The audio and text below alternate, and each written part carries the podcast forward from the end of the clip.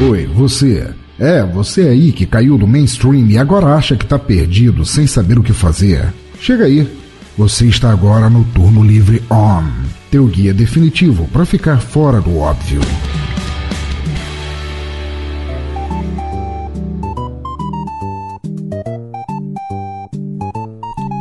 Salve galera, eu sou Eduardo Guimarães e hoje eu gostaria de falar com vocês sobre o livro A Guerra dos Consoles. Esse livro de Blake J. Harris foi publicado aqui no Brasil em 2015 pela editora Intrínseca. O livro ele conta a história da verdadeira guerra, né, dos bastidores, logicamente, entre a Sega e a Nintendo, talvez as, talvez não, as duas empresas mais poderosas do mundo dos videogames nessa época, né?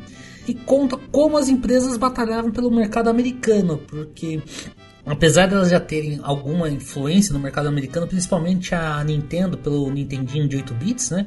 A Sega vinha de um certo domínio, talvez um pouco menor na, na, no Japão, mas muita influência na Europa com o Master System, né? E eles mostram como foi a briga para poder eles entrarem e ganharem o mercado americano, né? Tanto que a Sega fez campanhas muito agressivas, muitas coisas para poder elevar o Mega Drive, principalmente, a se tornar talvez o videogame mais vendido nos Estados Unidos por muito tempo, até o lançamento do Super Nintendo.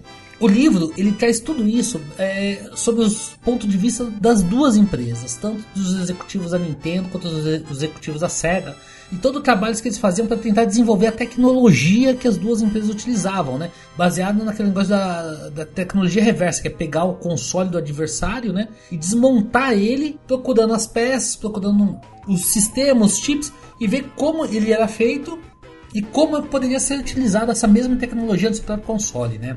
Ele também trata muito sobre um aspecto que na época estava começando a surgir na, na, na, na conversa nos videogames, nos jogos, que era a questão da violência, né? Você tinha quando o surgimento até do, do, do, Mortal Kombat, né, que foi talvez um dos jogos mais violentos, o primeiro, talvez o primeiro jogo mais violento que surgiu, né? E como surgiu a aquela classificação que é utilizada até hoje sobre jogos para crianças, jogos para mais de 18 anos, um similar aqui feito com o cinema, tá certo? Outra coisa que é legal, que é mostrada nesse livro, né, é o surgimento do PlayStation, mas indiretamente, porque o PlayStation, para quem não sabe, ele deveria ser o console, o, o adaptador para o Play, pro Super Famicom, né, para o Super Nintendo de 16 bits, rodar CDs da mesma maneira que a do Sega CD funcionava no Mega Drive. Mas a Nintendo teve uma briga com a Sony, né, que estava desenvolvendo o console, o adaptador para ler os CDs, e a Sony resolveu lançar seu próprio, seu próprio console, que foi o primeiro PlayStation anos depois. Mas, enfim, para quem gosta de, da cultura dos videogames é muito interessante também, porque fala também sobre outras coisas, sobre os jogos, como eles faziam as adaptações dos jogos para atingir o mercado americano. E acho que talvez a história mais interessante seja a origem do Sonic, né? Que acabou virando, superando o Alex Kidd e acabou virando o símbolo da SEGA, né? Que pelo primeiro conceito original do Sonic, que era o conceito japonês, né, dos personagens japoneses, ele seria um personagem muito mais agressivo, ele não seria tão, vamos dizer assim, family friend como ele se, acabou se tornando. Ele tinha um, um visual muito mais é, agressivo mesmo, acho que talvez seja a melhor palavra. Mas enfim, o, é um livro muito interessante, como eu falei, não só por essa parte da, da, da questão de, de, de da, da, história mesmo, da briga entre a Nintendo e a SEGA, que dominou os mercados até o surgimento do, do PlayStation e futuramente do Xbox, né? PlayStation pela Sony, Xbox pela Microsoft, né?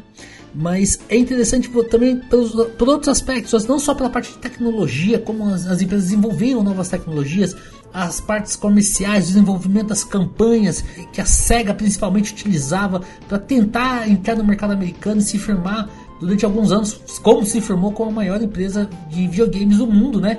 Vem, vencendo a Nintendo no mercado americano.